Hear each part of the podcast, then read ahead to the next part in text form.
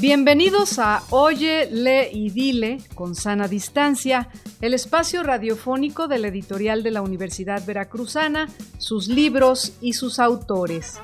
Literatura, ciencia, tecnología y arte. Todo el pensamiento y conocimiento universitario cabe en un libro.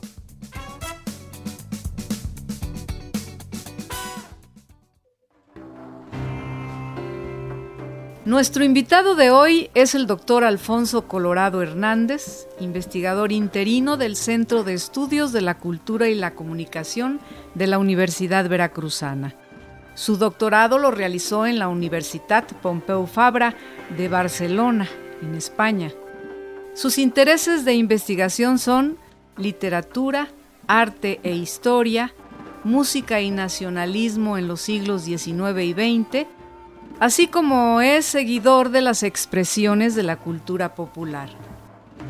Las nociones básicas que tenemos sobre nuestra historia se basan en generalidades y en conclusiones oficiales determinantes que nos indican que las cosas así fueron, que hubo buenos y malos, que hubo vencedores y vencidos y que sobre los héroes y tumbas edificamos nuestra memoria. Sin embargo, en los procesos sociohistóricos, los matices son los que dan otra dimensión de los hechos. Caso específico lo podemos leer en el libro Recelos y certezas, la polémica Blanco-Mier y los orígenes de la opinión pública hispánica de Alfonso Colorado, que publica la editorial de la Universidad Veracruzana en su colección Biblioteca. Alfonso Colorado eligió para su estudio un tema especial en el que las publicaciones de la época eran el instrumento básico para la exposición de las ideas. En este caso, el periódico El Español, fundado en 1810 en Londres, con el apoyo del Servicio Exterior británico y dirigido por el sevillano José María Blanco White, quien estaba exiliado en tierras inglesas. Dada su facilidad de distribución en los otra vez porque le dio otra entonación. 543. Alfonso Colorado eligió para su estudio un tema especial en el que las publicaciones de la época eran el instrumento básico para la exposición de las ideas. En este caso, el periódico El Español, fundado en 1810 en Londres, con el apoyo del Servicio Exterior británico y dirigido por el sevillano José María Blanco White, quien estaba exiliado en tierras inglesas. Dada su facilidad de distribución en los territorios hispánicos, el medio impreso tenía gran influencia.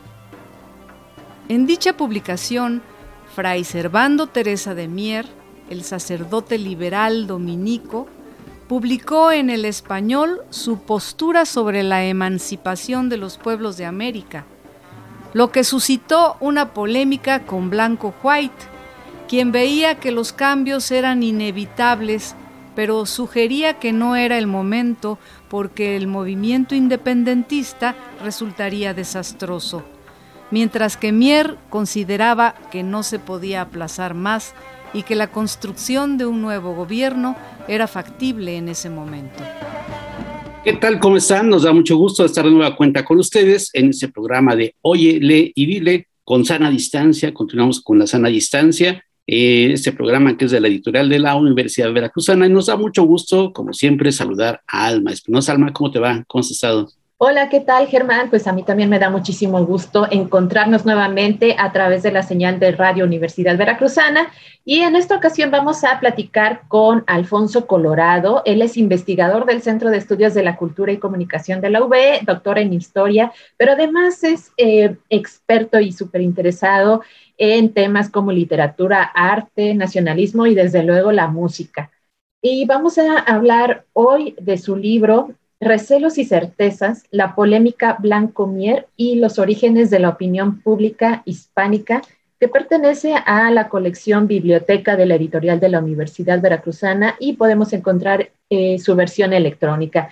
Pues eh, bienvenido, Alfonso, es un gusto saludarte como siempre, tenerte eh, con nosotros en Oye Ley Dile. Y desde luego, pues, que nos cuentes de esta publicación, de qué trata, de la opinión pública hispánica y bueno, este, este polémico esta relación polémica entre Blanco y, Mier. Cuéntanos de qué va este libro. Hola, qué gusto saludarlos, amigos, amigas, Alma, Germán, amigos de mucho tiempo. Bueno, este, este libro trata sobre una polémica que sostuvieron en las páginas del español entre noviembre de 1811 y octubre de 1812, José María Blanco White y Fray Servando Teresa de Mier, una polémica sobre la independencia de los territorios americanos de la monarquía hispánica. Y entonces este tópico podemos encontrarlo en muchos manuales, monografías, historias, etcétera, siempre comúnmente considerados desde un punto de vista político e ideológico. ¿Qué es lo importante? La discusión que hay en ese momento, muy temprano, 1811, sobre si es pertinente, factible y legítima la independencia de los territorios americanos.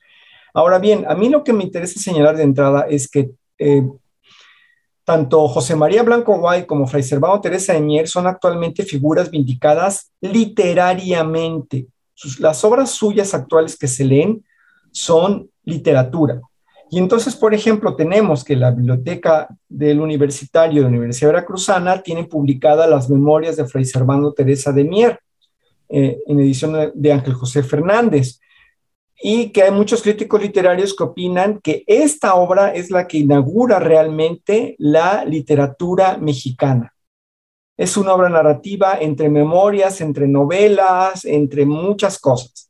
Y por el otro lado, bueno, pues también tenemos que los textos que se leen de José María Blanco White son los textos periodísticos que escribió, como las cartas desde de, las cartas de España o las cartas de Inglaterra, que son textos de una notable modernidad porque son ligeros, gráciles, amenos, etc.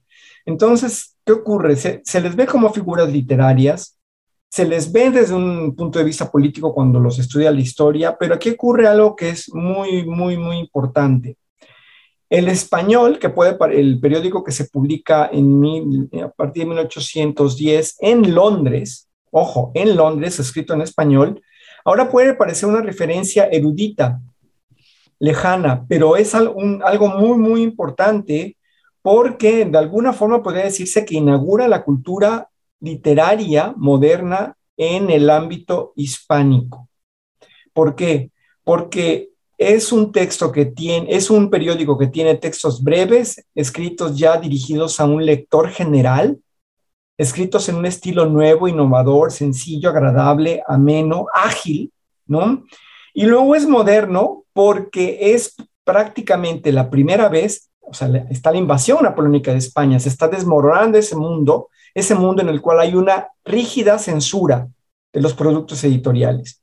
Y entonces, dos exiliados, uno novihispano, Fray Servando Teresa de Mier, y otro español, José María Blanco White, que están en ese momento en Londres, están escribiendo con una libertad que no podrían tener si, si, estuvieran en sus respectivos territorios. Y aquí además algo muy importante, en ese periódico escriben gente de muy diversos ámbitos del orbe hispánico, no solamente la Nueva España, sino de muchos reinos del sur, de Nueva Granada, de, eh, de Caracas, del Río de la Plata, etcétera. Entonces tenemos que el español es un periódico en el cual por vez primera hay un libre intercambio de ideas en todos los territorios de la monarquía hispánica. Y aquí es muy importante señalar algo que Germán Martínez señalaba acertadamente en la reseña notable que hizo del libro. No podemos entender esto si seguimos aplicando eh, categorías nacionales y nacionalistas de México, España, eh, eh, Argentina, Venezuela. Aquel mundo, el de la monarquía hispánica, era un mundo anacional, era un imperio, una forma política que compartía una serie de pautas culturales.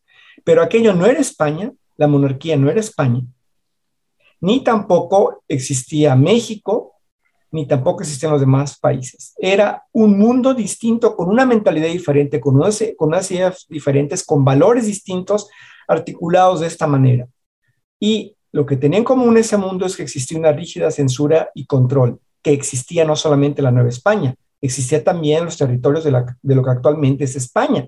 Y el español, entre esos años 1811 y 1813 que existe, lo que vemos ahí es un intercambio de un mundo que justo antes de desaparecer florece, justamente como las flores, valga la redundancia. ¿Por qué? Porque hay una, había una, una cultura compartida común a los dos lados del Atlántico, en los dos océanos, Pacífico y Atlántico, y después con las independencias, ese orbe cultural común y político se fragmenta y se separa. Y entonces eso quedó en terreno de nadie.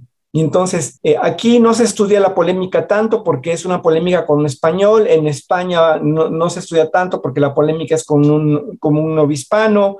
Esto no se publicó ni en, ni en la Ciudad de México, ni en, ni en Madrid o en Sevilla, sino se publicó en Londres, etcétera. Entonces, esto sería lo primero. Lo segundo que comenta el libro y que me parece muy importante eh, de, lo que he encontrado es no podemos entender los documentos políticos de la insurgencia americana y de los liberales españoles como panfletos, manifiestos un, y un largo etcétera, si no aplicamos categorías políticas.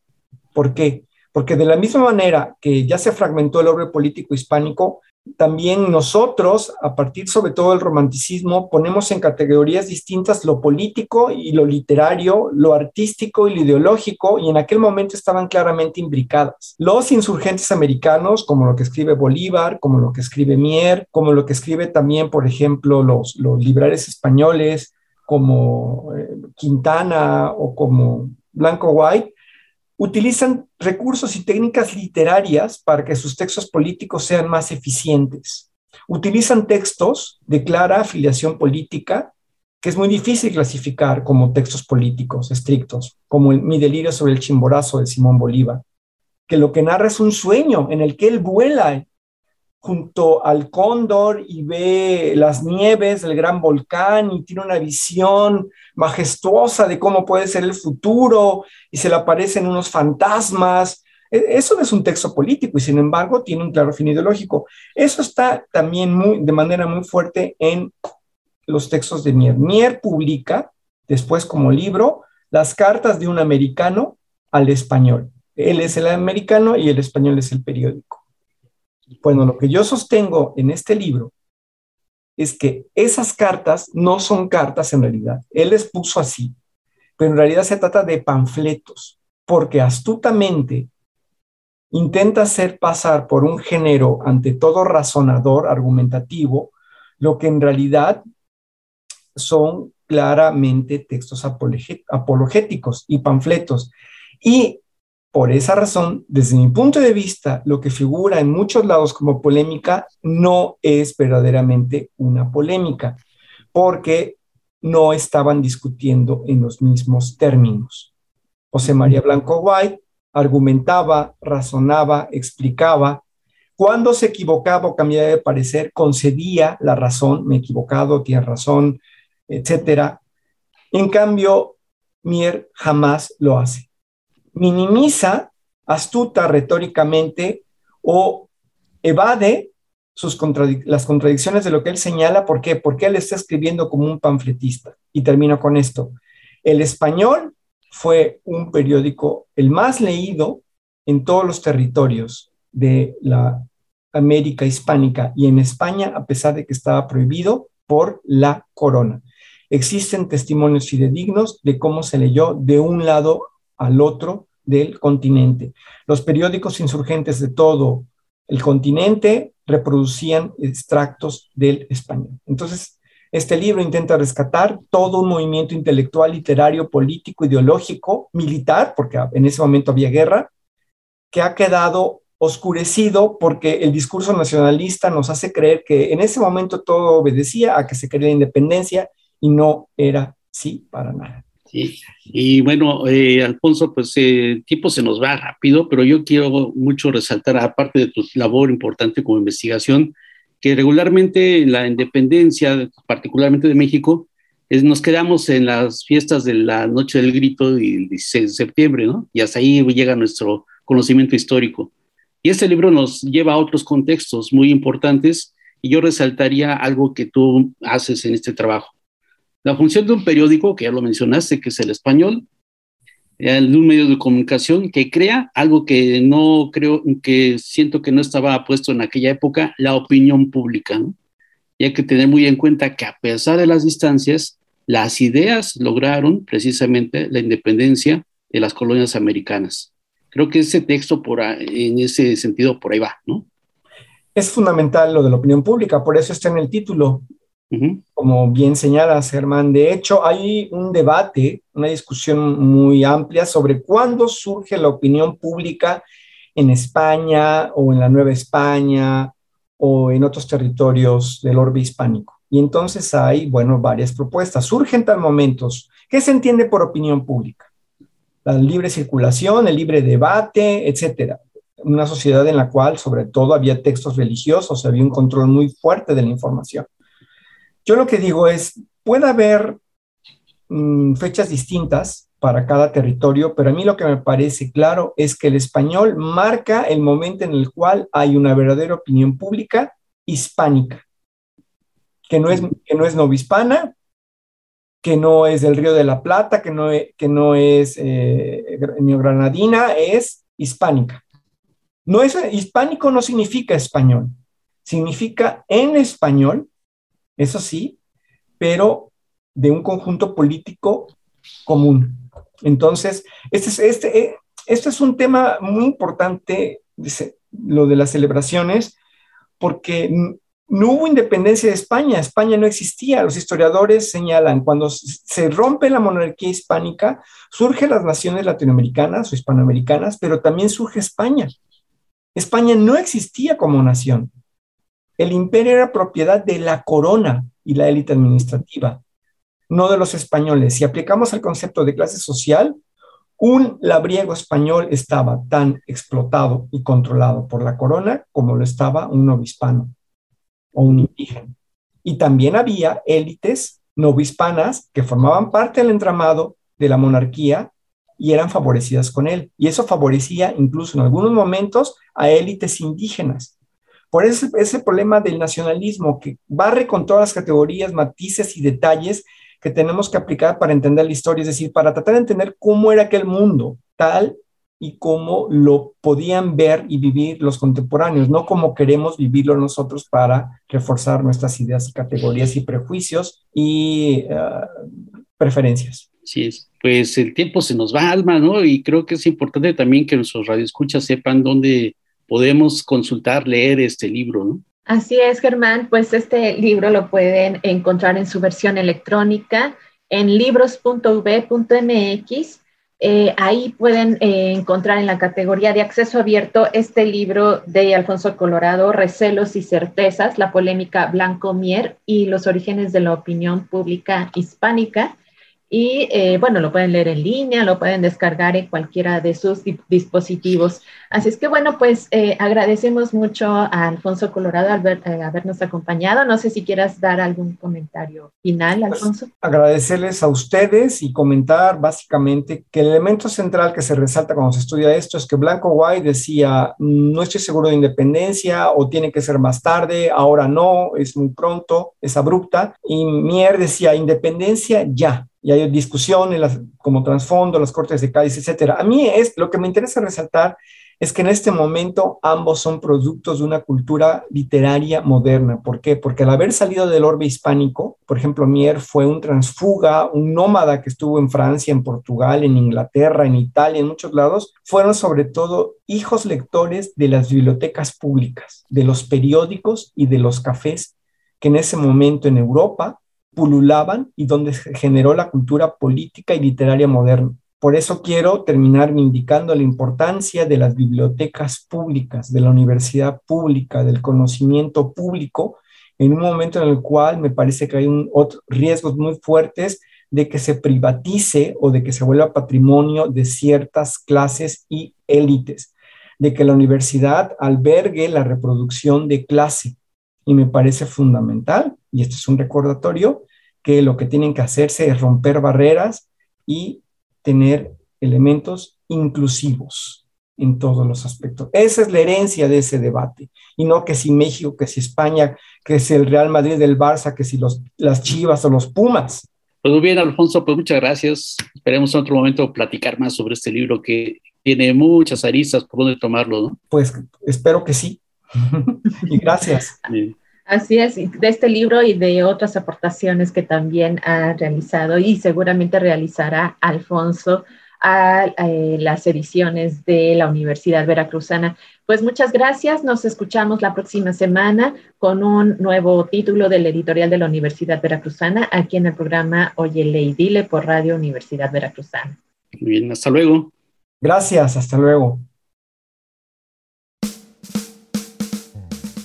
El catálogo de libros del editorial de la Universidad Veracruzana lo pueden consultar en la página electrónica libros.ub.mx. Oye, lee y dile con sana distancia es una producción de la editorial de la Universidad Veracruzana y Radio Universidad Veracruzana. Voces: Alma Espinosa, Germán Martínez Aceves y Liliana Calatayud. Enlaces, grabación y edición: Antulio García. En la próxima emisión nos volveremos a encontrar con un libro y con sus autores.